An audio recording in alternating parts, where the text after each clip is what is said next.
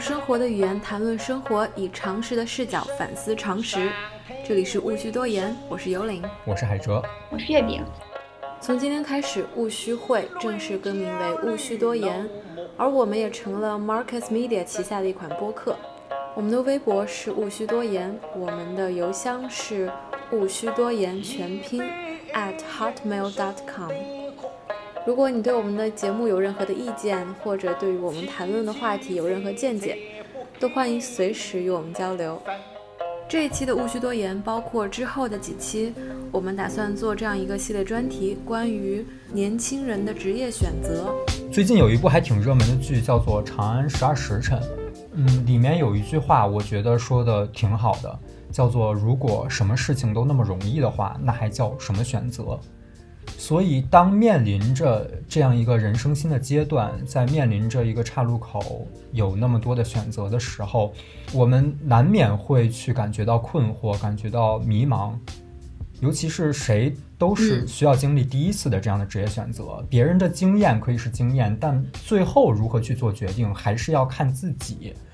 那在大家做出这不同的选择背后，有什么样的推动力？是什么让我们走向了不同的方向，并且坚定着自己的选择，努力前行？亦或是我们还会继续迷茫徘徊？我们采访了一些各自的朋友，希望能给大家看一看，就现在的年轻人们都在想什么。对这个话题，这个系列还是挺有价值的，因为。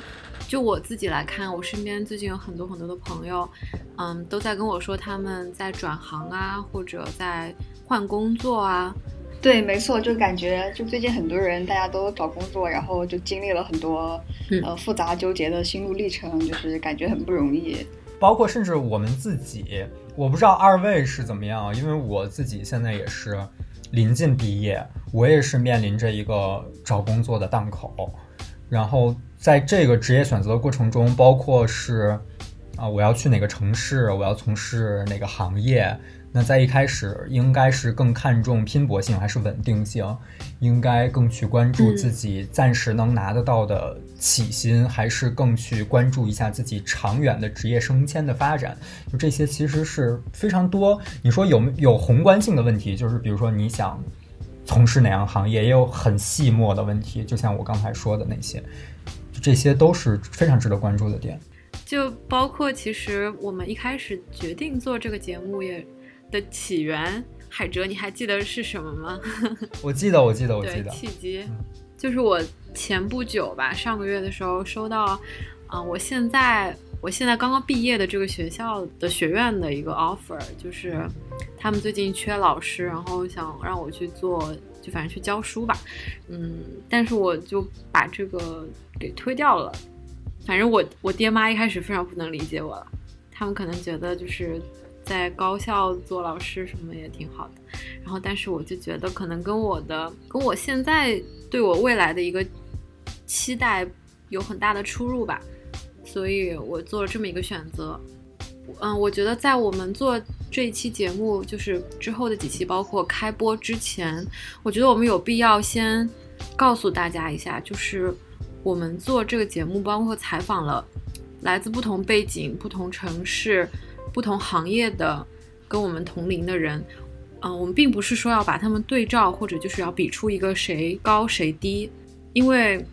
就是每个人的选择，职业选择是没有任何高尚啊、贵贱之分。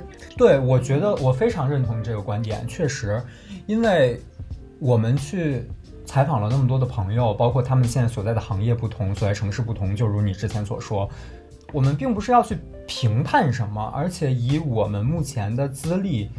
也没有资格去评判什么，甚至即使过了很多年之后，我们已经或许事业小有成就，或许还默默无闻，但是我们也不能去对他们的选择做出一个价值评断。我们之所以去采访他们，包括把他们的采访放到这里来做这样一期专题的目的，其实就是给大家展示，就是现在我们的同龄人都在想什么。就就是这么简单的一件事。他们做出什么样的选择？为什么做出这样的选择？对对，就是他们为什么会做出这样的选择？而这个背后，我觉得是不带一个价值判断的。对，就像月饼经常拿来就是激励我的一句话，就是我们是是我那次去纽约找他的时候，我们两个人走在路上，然后听到路人路过的时候说的一句话，就是没有人的人生是比别人更好的，就不管你是做什么的，你一定是你在这个社会上，你一定是有价值的。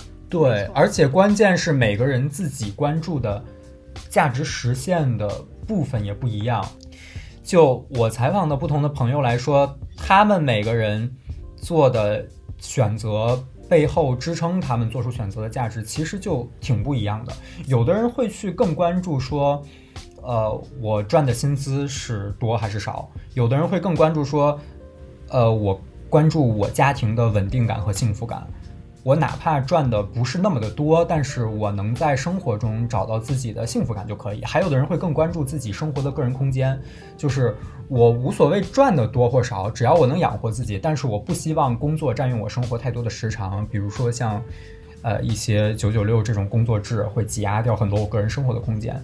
就他们就做出了不同的选择，但你能说哪个是对的吗？我觉得。这是不负责任的一个看法，就是如果你简单的说某一个选择是对的或者是错的，你再把一个非常复杂的问题简单化，才能去下这样的判断。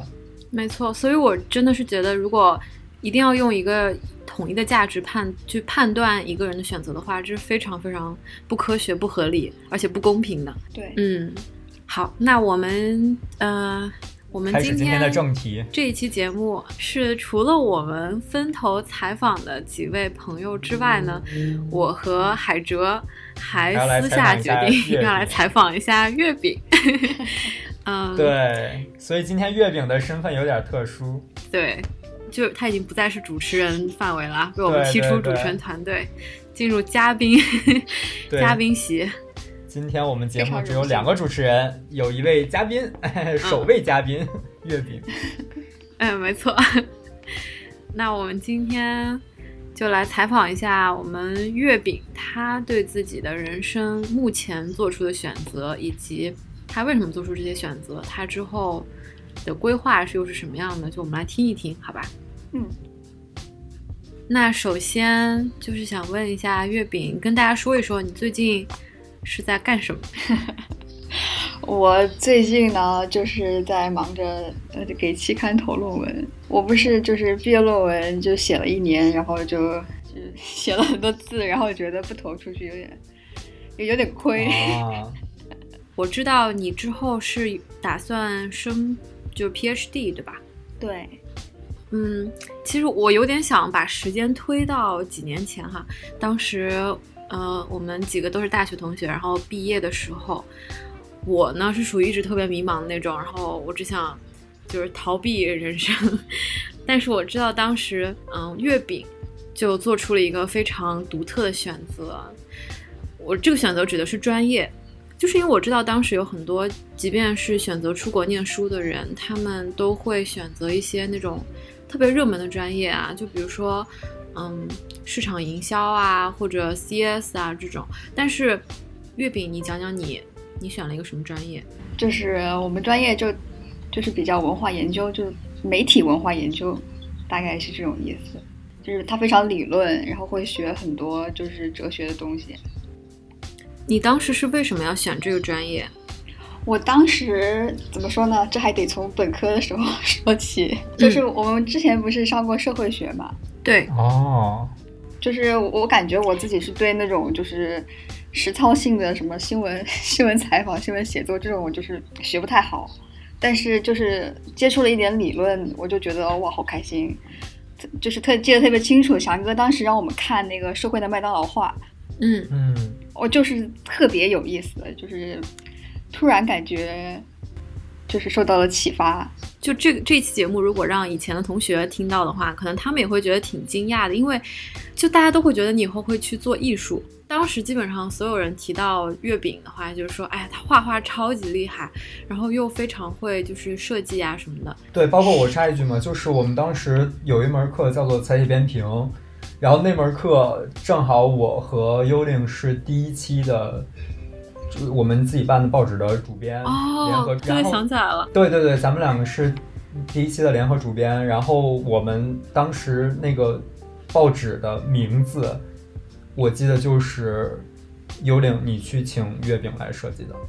对，然后所以当时就是我其实挺惊讶的，就是他会选择这么一个专业。但是呢，我从我自己对月饼的观察来看，又觉得不是很惊讶，因为他总有一种非常给我一种，就是他能沉得下心来去看书的那种感觉。我觉得这两个是不冲突的，因为艺术和学术，我觉得都是看待这个世界、解释这个世界的一个渠道。说的太好了。没错没错，那我接下来想问一问，嗯，月饼，你读 PhD 的话，家里面的人或者你周围的人是一个什么看法？或者就是大概去年暑假就突然就觉得我应该读 PhD，然后就跟家里人说，当时就是 大家都不太看好，就不太支持，因为就觉得一个女孩子就是读 PhD 会很累，然后一个人在外面待这么多年就很可怜什么的。然后呢？你，然后就是你是怎么回应的？我特别生气，就是觉得就其实我爸妈他们还是支持的，就家里其他亲戚就不太看好。啊，懂了懂了。对，哎，每次听到这种情况，我都会觉得觉得有一点心酸吧，因为就是这种冲突的起源，因为之前有一个梗嘛，就是说很多长辈会用“我是为你好”来压你。但其实就是他们提出来这个观点，就是说会觉得女孩子去读博士会不会年龄大或者怎么样？一方面我心酸的原因是因为就是社会有这样的一个刻板印象在女性的身上，另外一方面就是他们在他们的那个价值体系来出发，还真的是希望你能过得好，只不过这已经是两个代际之间的一个价值观的冲突了，就不能是冲突啊，价值观的基础不同，所以说。就会导致这种这种最后选择的理念上的冲突，让我觉得还挺挺无奈的吧一种。没错没错，就是感觉对于他们来说，好像就是读书只是一个任务，然后你完成了这个任务，你就不要再干这件事了，你该走入社会了。我觉得这个说的非常精准啊！我我也觉得很多时候很多上一辈的人他们会有这种看法，就觉得。你念个研究生拿个学位，或者念个本科拿个学位，是你人生中的一个，就是它有点像一个时间线，到了这个点你得拿到一个学位。但是我觉得像嗯月饼的这个情况，它反而是一个另一面，就是我是真的是为了我去读书的，就是我我为了学东西，这是你的真实的目的，而不是说我去过了这个任务这个阶段。对。用生活的语言谈论生活，以常识的视角反思常识。您现在收听到的是 Marcast Media 旗下的播客《勿需多言》。如果您在苹果 Podcast 收听节目，欢迎留言或者给我们五星好评。我们的节目也同步更新在喜马拉雅、网易云、QQ 音乐、蜻蜓 FM、Spotify 等平台。另外，欢迎搜索关注“勿需多言”的微博与我们互动。我们也欢迎有眼光的品牌来联系我们。我们的邮箱是勿需多言的全拼 at hotmail.com。我就是我从小到大就是成长历程比较比较奇葩，成绩特别差，特别特别差，就是就是不能及格那种。因为我读书比较早，然后就是什么都搞不清楚，就经常被就是就是老师喊过去跟我爸妈说要我留级。哇，这个人生真的很精彩了。对，就是就成绩就是真的，就真的是不好。然后后面就是高中勉勉强强就上了本地一所还比较好的学校。然后高一的时候，天呐，学数学、学物理学化学就考三十分吧，就就就倒数那种，你知道。然后就是在高中同学心中，我应该就是一直是数理的时候成绩不是很好的。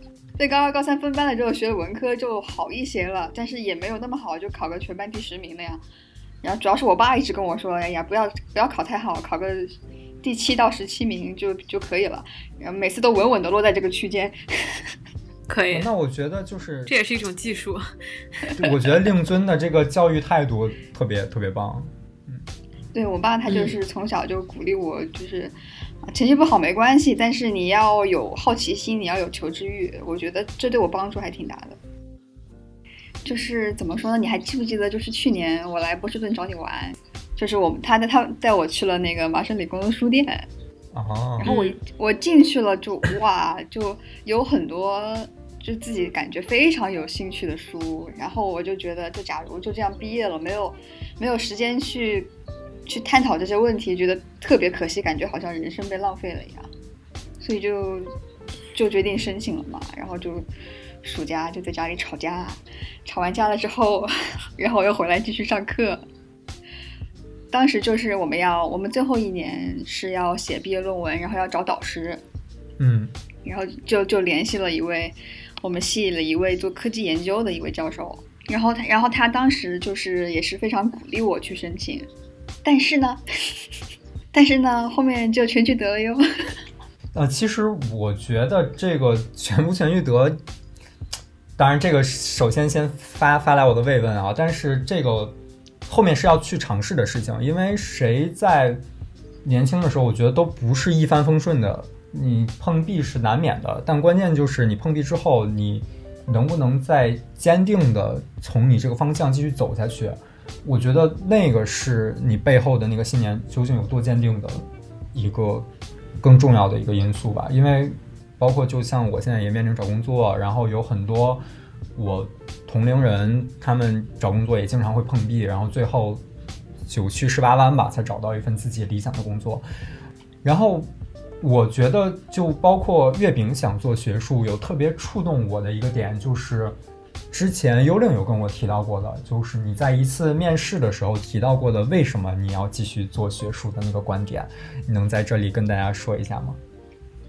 对，就是大概今年上半年，就是去，就有一所学校喊我去面试了，然后，然后那位教授当时问我为什么要读博士，然后我说我必须读博士，因为就是还是我刚才说的，就是有很多问题想弄清楚，然后一个硕士对我来说太短了，实在是太短了。还还有比这个更好的回答吗？我觉得没有了，我就是这么扑面而来的求知欲啊，真的是，真的，当时这个真的非常打动我，这个这个回答。提到这块，我能插一个问题吗？就是月饼，你博士的你设想的研究方向是什么呀？哦，我是做科技文化研究，就是研究科技对、哦、就是对人类啊社会文化的影响。嗯嗯，就是月饼它的这个。这个方向不是那种国内所谓非常主流的一个职业选择，就我还挺想就是讨论一下这一部分，就是关于你身边的人对你的看法和你自己的选择的之间的关系。哦，对，我觉得从两个角度吧，一个是周围人的选择会对你的选择有影响吗？就大家好像都没有干继续干这个了，或者大家都去干哪个了，他会对你有影响吗？还有一个就是，就是周围人的看法，就像刚才幽灵说的。嗯，我觉得没有，我自己是不在意，就是就是大家都是过自己的人生，为什么要太在意别人的看法？那你不就是为了别人而活吗？你不是为自己而活吗？就自己开不开心，这个时候自己知道。对，以及这个时候我能再插一句吗？I'm sorry，我今天总打断，就是就是陆总。那个那个，反正我们是独立收音的，嗯、就就是赵总那句很酷的“我不在意”，一定要剪进去。好的，我可以甚至把它放在开头。哇，太棒了！可以可以可以。而且我必须在这边就是给听众朋友们澄清一下，尽管说月饼全聚德了，但是他非常非常厉害，就是他是。经常在学术会议上面发表 keynote 的那种。嗯，怎么说呢？就是就是今年上半年，就是就是被全聚德了之后，就颓了很久，大概就是每天都崩溃，嗯、每天哭那种状态。然后后面去见导师，导师说你要快点走出来，就是有时候是不能一把成功的。然后我想了想，确实是这样，因为因为我从决定申请博士到申请，大概也就半年的时候。就是，假如要、嗯、要做一件事情，是不可能这么快就成功了。对对，特别是就是申请这种事情，是经过必须经过长期的谋谋划。没错没错。对，然后就是被拒的时候，参加了就参加了几个学术会议，就是当时就很害怕，因为就是以前没有参加过学术会议。嗯、我第一个就是参加了，或者在西北。嗯。然后那个就其实还好，那个就是就几乎就是低年级 PhD 或者是。或者是就是比较年轻的那种学者，嗯嗯，然后第二个第二个是一个 workshop，workshop 他在那个各大新闻学院，然后那是一个就是关于就是 AI 历史的一个 workshop，然后当时去了之后，天呐，吓坏了！就是就是你是不是去做了那一次的，就是一个主讲？对对对，我去我去做 presentation，嗯嗯。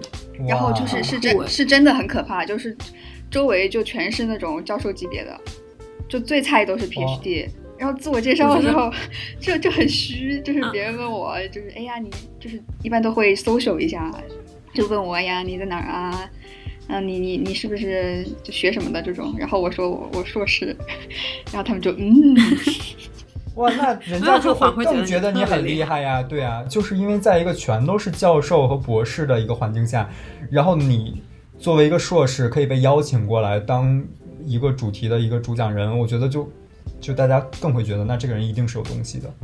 嗯，也许吧。有些人他看你是硕士就不想理你了。那我觉得这种就非常的资格论啊。那如果他仅就因为你是一个硕士就不想理你，那这种人不值得打交道。我说实话，因为非常的就是资格论。就是在学术界有一些人是这样同，意。嗯，对，然后就就颓了很久，然后重新鼓舞士气，然后嗯，只能明年继续嗯成型。那聊到现在，我有点想问一个问题，月饼，嗯就是你为什么？你刚才是说你选择了这个科技史的这种文化批判、社会批判的这个研究的方向，嗯你是为什么要选择这个方向？嗯，就是怎么说呢？我最开始，我去年上半年就是学了上了一门课，叫做算法文化，它就是呃探讨算法对我们社会有什么影响。我就我其实最开始我是想研究视觉文化的，就是照片呀什么什么这种东西。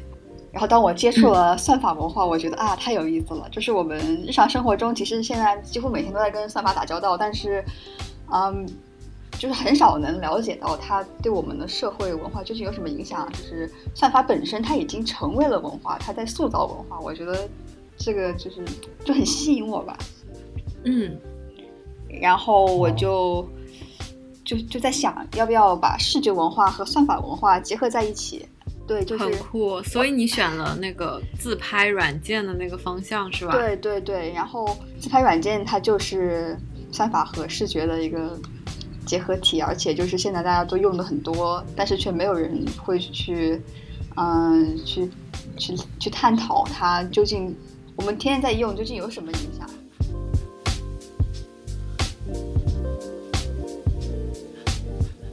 我就是我自己，其实也在一直在想，为什么我就是选择做学术，然后我就就会嗯想到，就是我刚开始写毕业论文的时候，就是每天都在看书，然后每天都在思考，然后我就会写一点东西，就觉得很舒服，就感觉在在做禅修。嗯，就是比如说，如果我如果我做艺术的话，嗯，对我来说其实不知道我我自己啊，我我画画是不怎么需要思考的，我就是按直觉来。比如说这边应该涂个什么颜色，就是就就瞎瞎弄了一下。然后，但是我自己就很我我很喜，我就是觉得不思考的话很难受。那你会努力的把自己的思考表现在自己的画画的作品里面吗？我试过，我试过，但是我觉得有点难。